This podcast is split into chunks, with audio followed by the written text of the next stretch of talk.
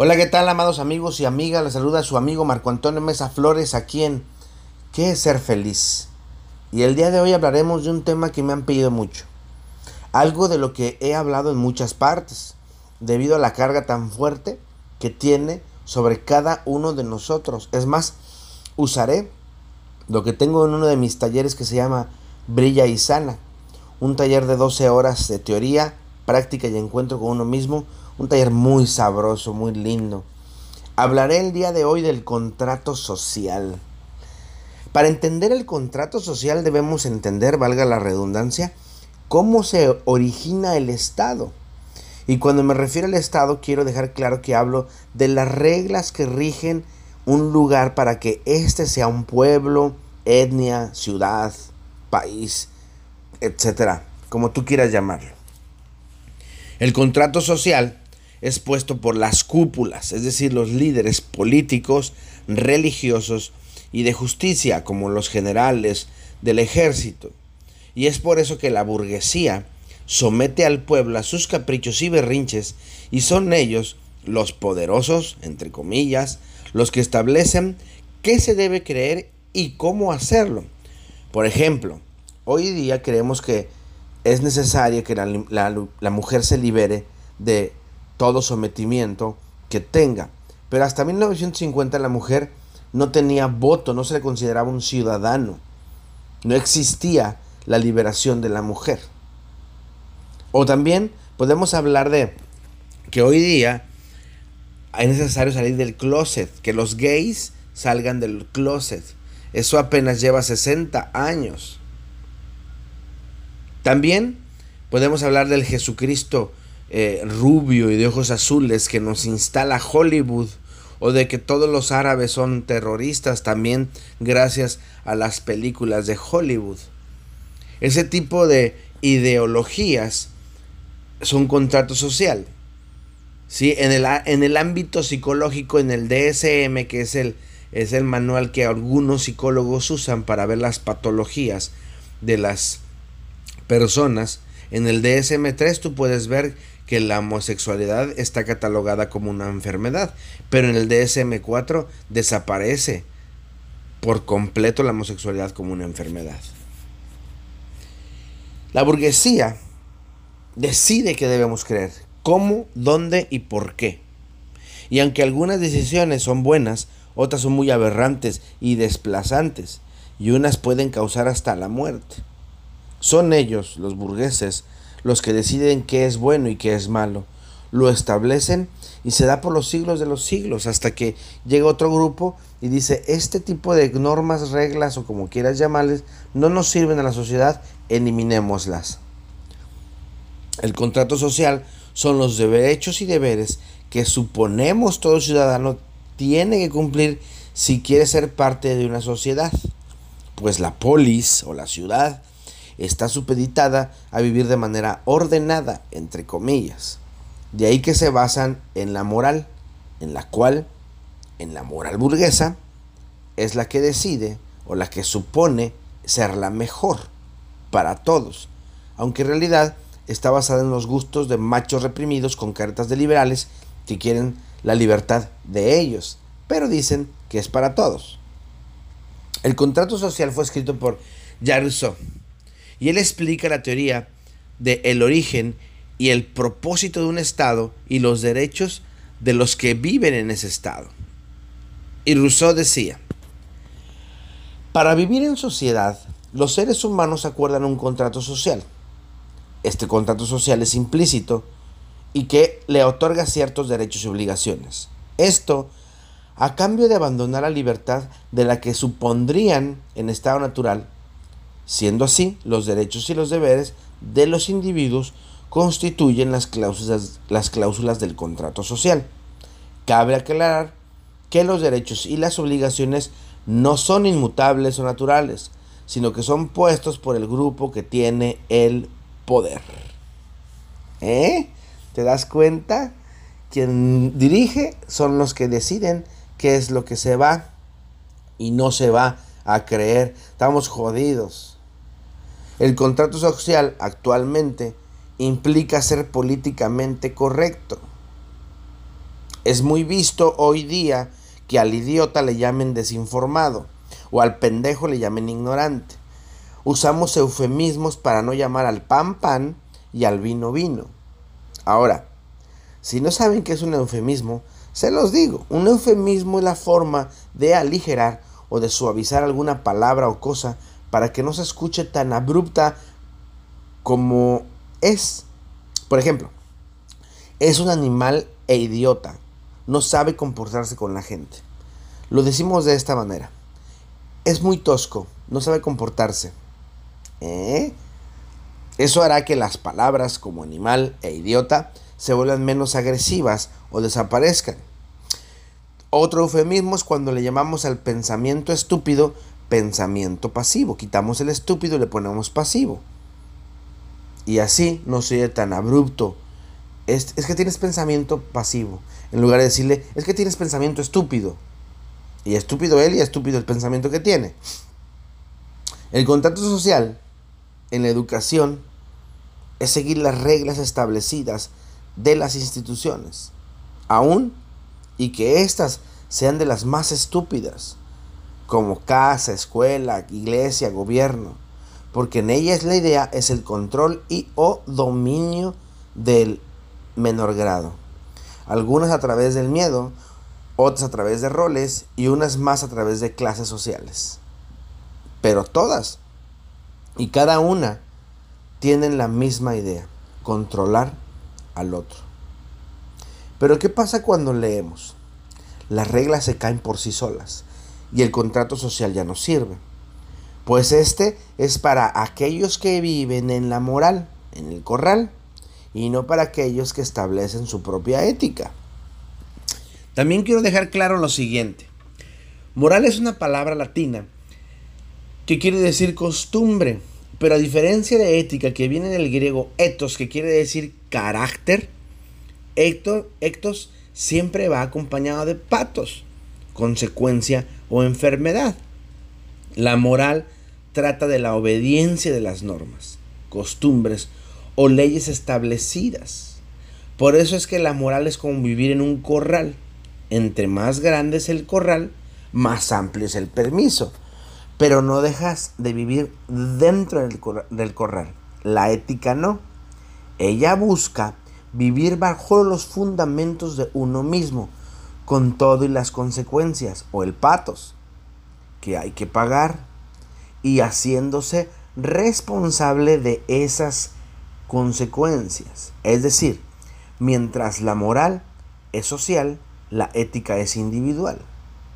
La moral busca las costumbres colectivas, la ética el carácter de la persona. Por eso el contrato social es moral, no ético. La escuela, por ejemplo, es completamente prusiana. Sí, de Prusia. Cuando había guerra, ellos crearon el sistema que nosotros conocemos ahora para ser soldados. Y eso hacían soldaditos. Hoy día hacemos lo mismo, pero le llamamos empleados. Para que no piensen y mucho menos opinen. Es simple de ver.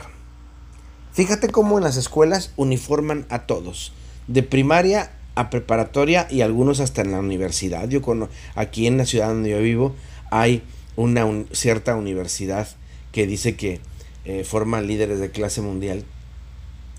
Que risa. Eh, esta universidad uniforma hasta los de la universidad. Valga la expresión, no solamente a las de las prepa, sino los de la universidad. Y la gente de la universidad, como no tiene mucho cerebro, pues se deja uniformar. Uniforman a todos como los soldados. Ahora, checa las cosas en los salones de primaria y secundaria y a veces prepa, ¿no? Los niños están por edades. Los de 5,5, los de 6,6, los de 7,7, los de 7,8 y así. Pocas veces y, y es por meses que, que tienen diferentes edades nada más. Pero en realidad los juntan como si fueran como si todos los niños de 5 años supieran lo mismo. Hay niños de 5 años que deberían de estar en sexto año porque saben leer, escribir, hacer multiplicaciones, divisiones. O sea, tienen un IQ más alto, tienen una capacidad más alta, o sus papás se dedicaron a darles clases extra, extra escuela, donde ellos aprendieron, no sé. Otra cosa que pasa hoy día es, le pasan las cosas a los que no estudian. ¿Sí? También puedes ver profesores sin conocimiento, pero dando cursos que no entienden. Alumnos flojos, estresados y faltos de lectura. Administraciones amorfas, un abogado dirigiendo contabilidad y un contador en psicología. Ambos como directores de las áreas, por favor. Educadores y educación arcaica, educación de vómito. Yo sé, tú no sabes, déjate vomito todo lo que sé. Filosofías muertas. Es más, en algunas universidades se quitaron materias que son buenísimas como etimología grecolatinas o filosofía misma. La gente crea robots no pensadores. Eso es lo que hace el contrato social. El contrato social sigue un sistema en donde este sistema, en lugar de liberar, es opresor. Y como es opresor, te van a enseñar a que no pienses, no hables, no veas, no discutas, no disiernes. ¿Sí? Entre menos pienses es mejor para ellos. Porque si piensas, eres una persona conflictiva. Tienes que ser políticamente correcto. Tienes que respetar a tus mayores, por favor. No tengo por qué hacerlo. El respeto es una cosa que se gana. Claro, una persona que vive con ética lo entiende. Una persona moral no va a entender jamás eso. Ahora vamos a hablar de lo social. El contrato social, en lo social, es muy visible. Lo bueno y lo malo. ¿A poco creen que existe eso? Lo bueno y lo malo tiene que ver con el contexto en que nos desenvolvemos. Son las normas que se crean dependiendo las necesidades del entorno, del contrato social. Sí, ellos deciden que está bien y que está mal. Deciden que el hombre puede tener 10 mujeres y es bien cabrón y la mujer si tiene 10 hombres es bien puta. Fíjense a qué nivel estamos de contrato social. En donde la mujer no puede deleitar su sexualidad teniendo amantes porque es puta, mientras el hombre puede hacer con su sexualidad lo que se le antoje. Tenemos un gran problema de contrato social dentro de la sociedad. Está también lo que debemos hacer. Y eso debemos, entre comillas, es lo que le conviene a la sociedad pedorra que hagas.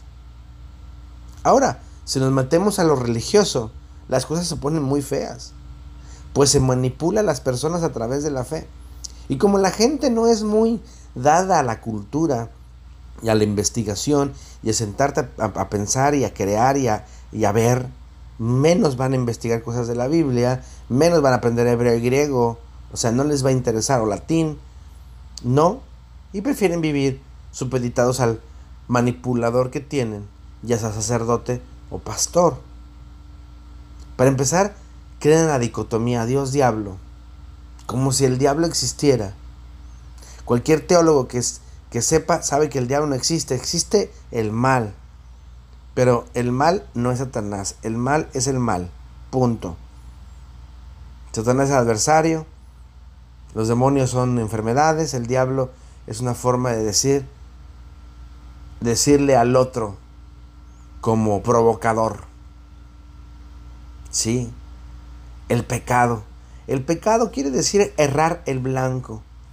Y erramos el blanco al no ser libres, al no ser felices, al no amar. Más que fumar, tomar, eh, bailar como aquí en México se da, ¿no? Aquí México es una área de no fumadores para los cristianos. Vete a otros países y vas a ver cómo los cristianos sí fuman, sin ningún problema. Allá sí es área de fumadores. Dios permite todo. Por favor, es que si Dios quiso que se muriera, Dios no quiso, Dios lo permitió. Pues qué gacho. No culpemos a Dios de cosas que nada tiene que ver. Oye Dios, si tú quieres, mándame una pareja. ¿Tú crees que Dios, que es el ser más maravilloso del universo y de los universos, ¿tú crees que Él va a estar al pendiente de si tú tienes una relación o no cuando los niños de Somalia están muriendo, la gente de África muere, hay guerras, hay devastación del planeta. ¿Tú crees que es... No, déjame, déjame, veo que, que Marco tenga pareja cuando el planeta se está hundiendo en calor, valga la expresión horrible. Por favor. La homosexualidad es aberración. ¿De dónde saca la iglesia que la homosexualidad es una aberración? La palabra homosexual sale hasta 1886, si no mal recuerdo. La Biblia no habla nada de homosexualidad. Bueno, sí, de que David y Jonatán tenían una relación y David era un desgraciado. enamoraba a Jonatán. Y Jonatán ahí andaba de babas con, tras David, pero de ahí para allá. Amar es sacrificarte y sufrir. Ve la babosada que dicen estos. Amar es sacrificarte sufrir. Eso no es amor. ¿Sí? Eso es sacrificarte en nombre del amor. Y al final te, terminas cantándole todo a esa gente por la que sufriste y te sacrificaste porque pobre de ti. Nadie te lo pidió, pero ahí vas tú de borras, ¿no? Dentro del catolicismo, la institución es lo más importante. Fuera de la iglesia no hay salvación. O sea, si se te ocurre ser otra cosa que no sea católico, te jodes y te vas a ir al infierno que tampoco existe. Y dentro de los protestantes, evangélicos o pentecostales, la Biblia es la regla de fe y disciplina, porque la Biblia es la palabra de Dios. ¿Cómo se nota que no han leído? Si ellos supieran un poquillo desde el cristianismo, Cristo es la palabra de Dios. Lo dice Juan 1, el capítulo 1. Todo, léanlo y entiéndanlo.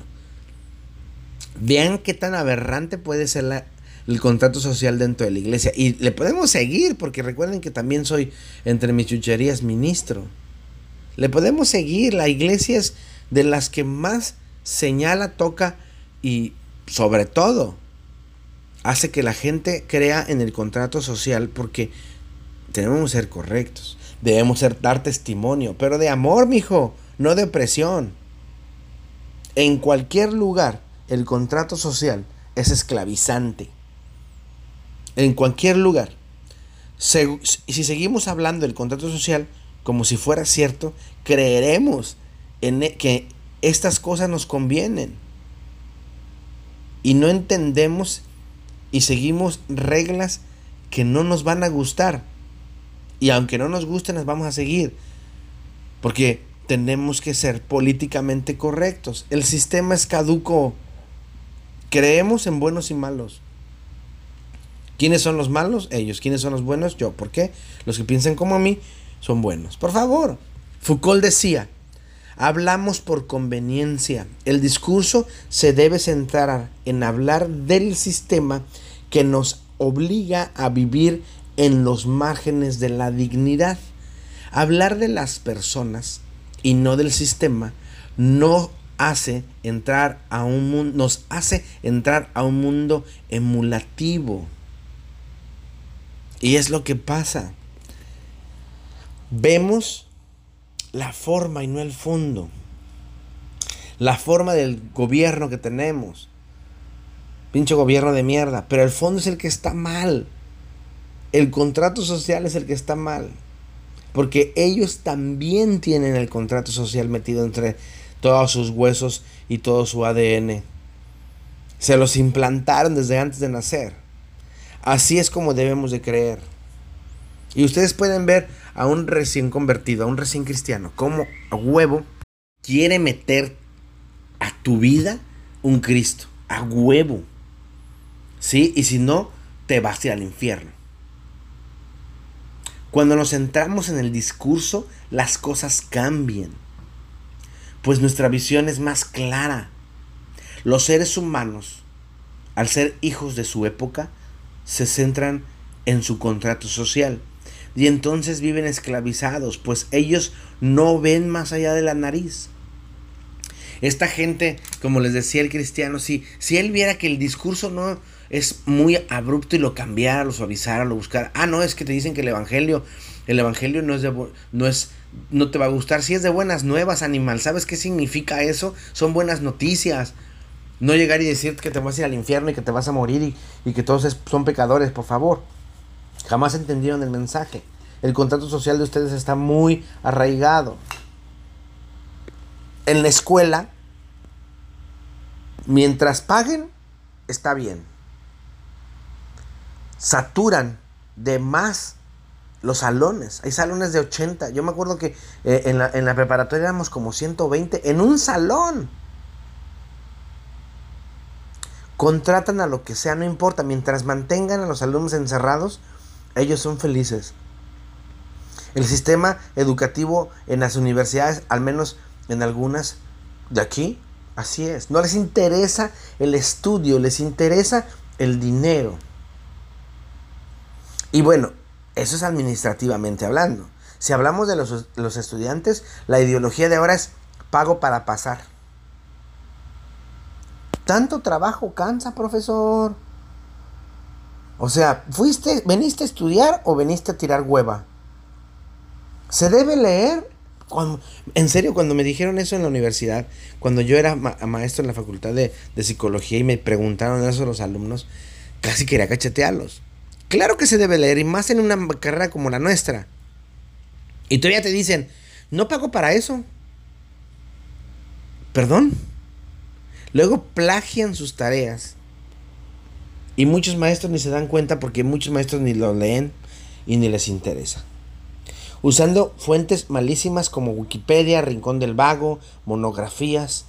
En lugar de, de utilizar Script, Script, Cielo, Scholar Google, Google Académico, que es un buscador, pero ahí viene, le pones todo y te va a mandar a las revistas serias, busca biografías, etc. Son, sus fuentes son muy malas. Todavía creen que Wikipedia, no saben qué es una wiki. El contrato social está del nabo. En lo religioso así debe ser porque Dios dice, ¿Dónde dice eso? Nunca nos dicen. O si no nos señalan un versículo fuera de contexto. Claro, la gente que conoce el texto sabe eso. La otra gente, no. El pecado mora en ti. No, no, el pecado no mora en nadie. El pecado se crea. Sí, a veces es un pecado hasta social y tú tienes culpa. Si, como tirar basura, tirar basura en las calles es un pecado que también es culpa de nuestra, de los que no tiramos basura. ¿Por qué? Porque no decimos, porque no señalamos, porque nos quedamos callados por ser políticamente correcto o por no meterme en problemas. Cuando tenemos algún problema, en el contrato social dice que Satanás tiene la culpa. Hay que buscar un culpable. Y cuando te pasa algo, tú tienes la culpa por alejarte de Dios. El sistema de la polis pueden ver cómo el contrato social es normal la corrupción, la opresión, la ceguera, la ignorancia, la mediocridad, la culpabilidad al gobierno y no a la aceptación a la, a la responsabilidad ciudadana. Hay un conformismo dentro del ámbito social. Y en lo psicológico está la moral. Tengo que ser moral. Tengo. No. No tienes. Sí, hay una culpa contra la vergüenza. Mis actos están mal o yo soy defectuoso. Y lo peor de todas es mejor jodido que libre. Por favor. Hugo Filkenstein, psicólogo de argentino, dice, la gente habla mucho de libertad hasta que conoce un libro. Y es cierto. Conozco mucha gente que promueve su libertad pero no tiene. Es más, la promueven en las redes sociales, hablan de ser libre, pero no pueden salir. ¿Por qué? Porque lo regaña su pareja, porque su pareja les dice que no. Es más, no se toman la foto porque no se ven bien el día de hoy y no, no pueden perder fans. Parejas que hablan de libertad cuando uno de ellos es lo típico o por lo menos muy inseguro y no les deja hablar con X ni con Y. Cuando les preocupa ser gorditos o gorditas. Por eso toman fotos haciendo ejercicio. Pero no dicen que esa figura que tienen es por operaciones de lipo. Es más, lo he dicho algunas veces, yo conozco a algunos de los, de los cirujanos plásticos de ellas, ¿no? Y me detengo. No quiere decir que tú que te tomas fotos en el gym estás mal, no. Quiero que entiendas que tomarse fotos no es el problema. El problema es hacerlo para que los demás te aplaudan y vean tu gran libertad, que no tienes. Pero necesitas el aplauso. Estás encerrado en el que dirán y entonces no eres libre. vives completamente dentro del corral. O a lo mejor es más amplio y hasta tiene alberca y caballerizas, pero no deja de ser un corral en donde alguien más te ordena. Carl Gustav Jung decía, lo que tiendes a resistir tiende a persistir. Y es que mucha gente no quiere aceptar que es esclava. Y la primera cosa que debes aceptar es la realidad. La realidad en la que te mueves. Es decir, si eres esclavo, soy un esclavo. Y te aceptas. Y no lo resistes. Al contrario, ves la oportunidad que te de quitarte ser esclavo. Y entonces cuando menos lo imaginas te liberas. Porque los demonios con los que peleas es probable que le ganen una o dos batallas, pero nunca les vas a ganar todas las batallas porque regresan más fuertes. Lo que tienes que hacer es aceptarlos. Cuando tú los aceptas, ellos ya no van a pelear. No tienen con quién. Y entonces, como es aburrido a veces, se van. Eduardo Galeano, escritor de Las Venas Abiertas de América Latina, dijo, libres son quienes crean, no quienes copian. Libres son quienes piensan, no quienes obedecen. Enseñar es enseñar a dudar. De ahí que me ría de algunos presuntuosos de su gran libertad, porque de libres tienen lo que yo de astronauta. Estos libres son copias baratas de otros. O sea, no solo son copias, sino que son baratas. Malas copias. Copias de la copia, que intentan copiar las ideas, pero no pueden crear una por ellos. Y todavía se enojan cuando uno los expone. Sin embargo, y alrededor de muchos libres, son aquellas personas que tienen su forma de pensar. ¿Sí? Y como se lee o se escucha, este libre es libre. En general los libres son pensadores, gente lectora, con comprensión lectora. Son personas que tienen un acervo cultural más grande que el promedio. Y cuidado, no dije que tienen títulos, eso es fácil de obtener. No porque seas PhD quiere decir que eres culto o que seas libre. Conozco postdoctores con dos doctorados tan cerrados y tan faltos de cultura.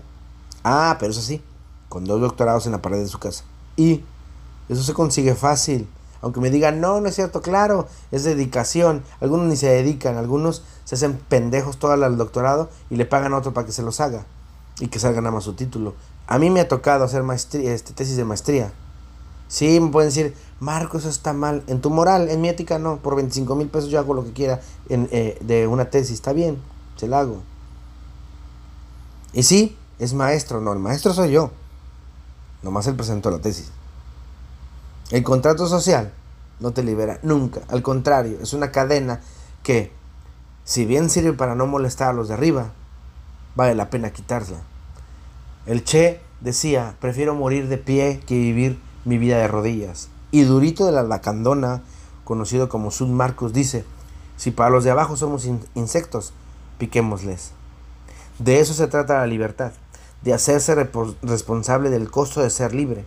El contrato social mata, pero prefieren vivir muertos porque es más fácil la vida. Es verdad. Y aunque parece un oxímoron, la gente prefiere vivir muerta, aunque presuma estar viva. El contrato social es la trampa más horrible que nos implantan desde antes de nacer. No solo el sistema neoliberal, sino de todos los sistemas educativos, en todos sus rubros. Desde los comienzos de las culturas, en donde el hombre quiere tener el control, podemos ver el contrato social. Porque es preferible ver a la gente que sea obrera a gente que sea pensante. Pensar es un riesgo en toda institución, porque nos hace ser mejores personas, nos hace entender por qué la gente prefiere tener y no ser.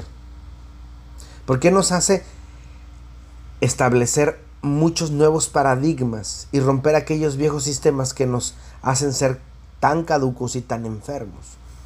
Entender nos va a hacer ser, valga la expresión, para poder tener. Y entenderemos, como ya lo dije, por qué la, la gente prefiere tener y no ser. Pensar es dejar de seguir las reglas establecidas y tener que buscar nuevas reglas y si no es posible, crearlas, haciéndonos responsables de las decisiones tomadas. Al contrato social le llamamos hoy día sentido común. Pero ya decía yo en las redes que de sentido no tiene nada y de común todo, porque el sentido tiene que ver con los sentimientos o la percepción que tienen los nueve, los sentidos. Y lo común es de cualquiera. Además, que el sentido común está basado en las normas o reglas del contexto en el que te desenvuelves. Es decir, en pocas palabras y camuflajeado, es el maldito contrato social. Así que si quieres ser feliz debes soltar todo el contrato social que puedas. Sí, es posible que todo sea difícil y aunque no vas a creer que es tan fácil, valga la expresión, vas a ver que es genial. Pero entre más sueltes, más libre eres. Por los demás amigos míos les mando un abrazo enorme, sanador, libre, que les dé libertad y felicidad sin apariencias, sin, sin tapujos, sin máscaras. Un abrazo para abrazarse, para besarse, para amarse y hasta para hacerse el amor. Un abrazo sin contrato social, un abrazo cósmico. Búsqueme en las redes sociales. Soy Marco Antonio Mesa Flores en todas en Facebook. Mi foto es una foto de perfil donde vas a ver a Buda, Jesús y Krishna en un puente y la foto que está detrás tiene un letrero de advertencia color amarillo con rojo muy divertido. En Instagram y en Twitter es mi foto con una camisa azul de Kanash con los logos de Kanash y traigo mi arete de mi lado izquierdo. O en mi página www.marcoamesaflores.com ahí está el blog Pregúntale a Marco que donde vienen todos los podcast, pero los escritos y ahí vienen eh, la biografía, si la, si la utilizo, de dónde saqué alguna información. Mi correo electrónico es reverendo-czy arroba hotmail.com y son muy buenos para la lectura, tengo la columna en Primera Vuelta Tamaulipas, que se llama la columna Camina conmigo en www.primeravuelta.com en la sección de opinión. Recuerda, mi voz irá contigo, sé feliz, te mando un abrazo cósmico.